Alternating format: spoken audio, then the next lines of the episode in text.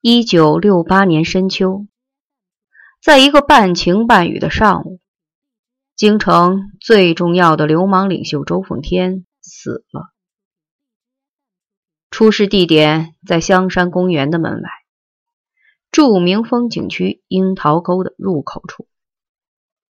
据目击者说，他死得很惨，几十条粗壮的汉子把他团团围住，刮刀、枪刺和管叉等各种铁器一通乱戳，他当时就不行了，瘫倒在湿漉漉的土地上，鼻腔和嘴里。往外喷出棉絮状的血沫子，有很多人围观，但没有人试图上前干涉。尽管如此，行凶者们还是想要把他架持到樱桃沟的深处去，在一个更隐蔽的地方杀死他。他们必须杀死他，不如此将后患无穷。七八条汉子抱着周奉天走了几十米，他的头在碎石地面上碰撞着，洒下一路血渍。就在这时，一条汉子偶一回头，吓得惊叫一声，立即松开了手。他发现周奉天紧闭着的双眼睁开了，正平静地注视着自己。其他的人也都惊恐的松了手。垂死的周奉天仿佛一下子恢复活力，他突然从地上一跃而起，扑向路边的一棵小树，用手死死的抓住树干。喘息片刻以后，他一字一句的清晰的说了那句著名的格言：“你们也得死。”说完这句话，他就真的死了。死了，两只眼睛仍泛着凶光，杀气腾腾的逼视着他的敌人们。他的一只手无力的垂落在胸前，另一只手却顽强的握着树干，支撑起已经失去了生命的躯体。手指像钉子似的，深深的嵌进树身里。他是站着死的。汉子们不知是对他的这种可怖的死相感到骇异，还是被他临死前发的咒语震慑，一个个目瞪口呆，不知所措。有人悄悄地扔掉手中的凶器，后退着躲进围观的人群里。周奉天的目光却不依不饶地紧追着他们，凶恶、愤怒而又十分怪异。这时。一个戴着眼镜、面容清秀俊雅的小伙子，提着一把大砍刀走到小树前，猛地抡起砍刀，齐齐地剁掉了周奉天的四个手指头。周奉天这才像一滩失去了骨架的肉，轰然倒地。那四节断指像开败了的牵牛花，一颗接着一颗的掉落下来。周奉天，这个曾经纵害京城、几乎是家喻户晓的黑社会首领，这个年仅十九岁的中学生，就这样死了。身子被切了四十八刀，体内的血液流淌尽尽，肢体缩成一团，在地上被人踢来踢去。据说，在他咽下最后一口气时，天空突然晴了，一柱强烈的阳光刺破浓云，照定在那具肮脏卑污的尸体上。但是站在高处向城里眺望，北京城却被大团大团的黑云死死的罩住了，显得凶险莫测。杀人者是大革命初起时。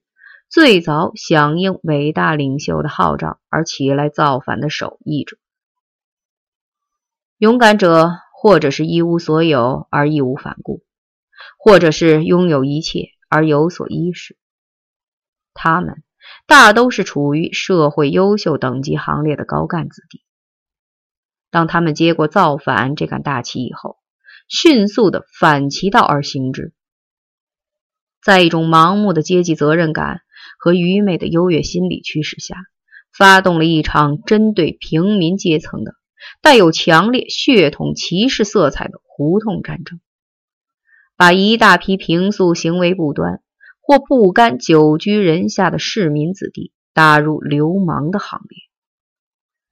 在棍棒和武装皮带的抽击下，死人无数。这。就是历史上有名的红八月，一九六六年八月。于是，一九四九年以后已经被荡平了的北京黑社会，在社会无政府状态和自身人格被污损、被压迫这双重条件的催化下，死而复苏，并迅速膨胀，最终形成了一支等级森严、分工明确。有严格行为规则的反社会集团。一九六七年一月以后，在广阔的中国大地上，掀起了一场卑贱者向高贵者夺权的浪潮。大革命演化为平民野心家们的起义。此时，周奉天凭借自己的才智、义气，以及一般肯为他出生入死的弟兄。已经统一了北京南北城各个大码头的流氓团伙，组织起一支极具有破坏力的反社会力量。在造反和夺权的声浪中，他统领着那些素有偷摸恶习，而又在唯阶级成分论社会中备受压抑的平民子弟，向落难的贵族子弟发动了一场街头战争。招致到他旗下的。不仅仅是流氓、惯盗和市井无赖，而且还有一股强烈的社会复仇情绪和争夺未来命运的野心。战争极其野蛮和残酷，一方怀着失去尊荣后的恐惧与愤怒，另一方揣着报复的欲望与翻天的妄想，两股强大的、截然对立的社会力量。拼力相向撞击，迸溅出邪恶的血腥的火花。后来有人说，周奉天必须死，因为他违反了黑社会规则中两条最重要的戒律：只玩法律，绝不玩政治；只反社会，绝不与任何社会集团为敌。当他在街头战争中一再得手的时候，当他不仅用匕首攻击对方的躯体，而且用羞辱和恐惧威胁到对方的尊严的时候，当昔日的高贵者不仅仇视他，而且开始害怕他，对他发出媚笑，甚至是现出贞操和肉体的时候，他已经深深地卷进了政治的漩涡。他已经成为了社会上一个重要集团的公敌，因此他必将在一道看不见的钢铁壁障前碰得骨断支离。于是他死了，他被一种巨大的、刻骨铭心的仇恨淹没了，而在他的身后留下了更深刻、更普遍的仇恨，那是社会的劣迹。他生的肮脏，死不足惜。遗憾的是，继他之后，却有着更多的殉难者。那天傍晚，满身泥垢和血污，几乎一丝不挂的周奉天，被一辆平板三轮车拉回了家，停放在什刹海岸边的柳树林子里。树林外，隔着一条沥青便道。有几间低矮败旧的平房，那是周奉天的家。平日他难得回一次家，每次回来都是开了锅般的指斥、叫骂、申辩和争吵。现在他回家了，永远不再走了。家里却是格外宁静，宁静的令人心凉。但是。透过那两扇黑洞似的窗口，仍能断断续续地听到奉天母亲嘶哑的压抑的哭泣声和父亲撕心裂肺般的咳嗽声。他的父亲，一个老实敦厚、一辈子与世无争的牌子工人，整整咳嗽了一夜。天色黑定以后，惊魂未定的佛爷和顽主陆续来到什刹海岸边。他们走到周凤天的身边，低头叹气，抹眼泪，或真诚或虚假的表示自己的悲伤。之后，就各自找一处阴暗的角落坐下来，默默的抽烟，默默的想着自己的心事。星星点点的烟火在树林的巨大阴影中闪现，伴随着偶尔可闻的一两声抽泣和叫骂。像是枉死城里聚拢的一群叫屈的鬼魂。周凤天孤独的躺在晦明的夜暗中，姿态扭曲痛苦，但他的灵魂却是平静安宁的。两只眼睛圆睁着，望着漆黑的夜空，显示出一种超然物外、处之泰然的冷静。只有一个人始终在周凤天的身边陪伴着他，那是一个十六七岁的孩子。他原来没有哭，后来当他看见周凤天那只断了四指的残手时，突然哭了。哭的声音极低，拼命压抑着，浑身剧烈的颤抖，像是一只绝望的幼狼在哀嚎。那孩子。是赫尔根，南城地区后起的一个顽主，因为心黑手狠，敢玩命，极受周凤天的器重。此刻，他紧紧抓着周凤天残损的血手，悲伤的哭了。但是他哭而无泪，那两只圆圆的眼睛里喷射出吓人的寒光，亮晶晶的。后半夜。一阵阴森森的秋风掠过柳树林子，随后又下起了冰凉的秋雨，雨点极大，砸得残枝败叶纷纷下落。林子里鬼火依旧，鬼魂寂然，没有一丝波澜。死人和活人都在等，等待陈诚和边亚军的到来。在他们到来之前。谁也不会走的。赫尔根却不知在什么时候悄悄的走了。凌晨四时，陈诚和边亚军才匆匆从京郊昌平县城赶回来。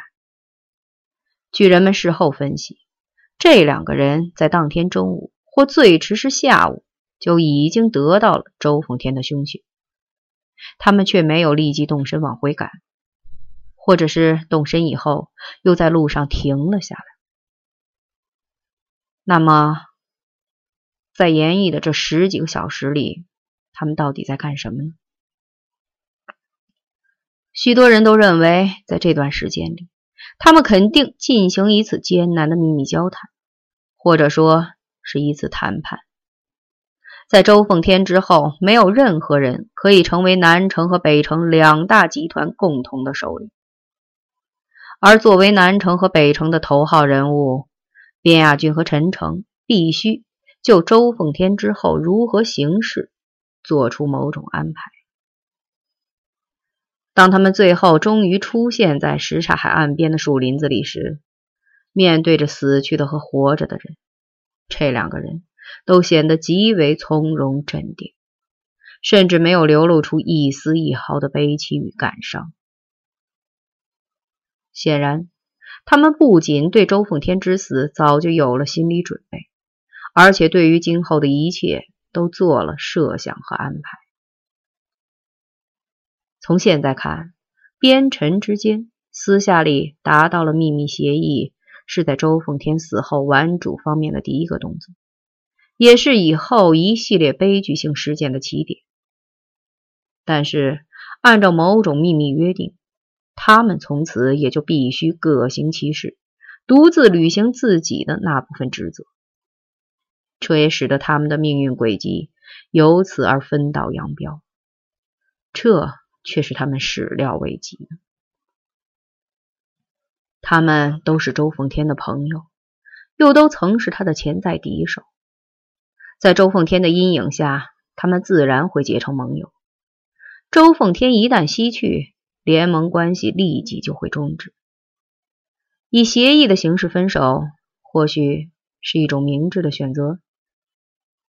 但是也有人说，一山难容二虎，南北城绝难两立，边臣之间迟早会有一场恶斗，而且边亚军绝不是陈诚的对手。